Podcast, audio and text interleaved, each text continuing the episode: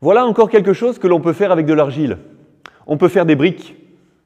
Certains me diront que les briques, euh, ce n'est pas très beau.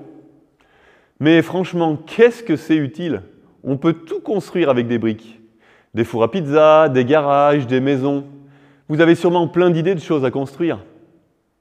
Mais avant qu'on fasse tourner la bétonnière, je vous propose de lire ce verset.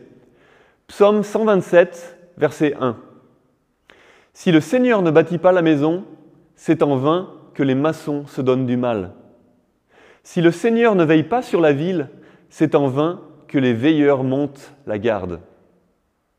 Voilà un verset que j'aime beaucoup. Je suis quelqu'un qui aime vraiment l'action. J'ai du mal à ne rien faire. Plus je suis actif, mieux je me sens. Et ce verset ne me dit pas que je ne dois rien faire. Non. Il me dit que je dois faire les choses pour les bonnes raisons. Qu'est-ce que, ou plutôt, qu'est-ce qui est au cœur de tout ce que je fais? Si je ne participe pas au projet de Dieu pour ma vie, pour ce monde, alors tout ce que je fais ne sert à rien. L'image du potier prend ici tout son sens. Dieu est le maître du projet. Comment est-ce que je m'inscris dedans?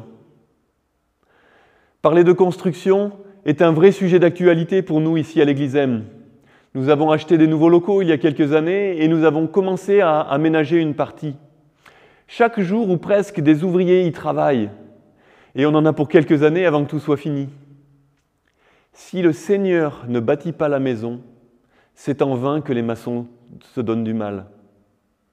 Mais du coup, c'est génial ça, parce que si le Seigneur bâtit la maison, alors nous ne travaillons pas en vain.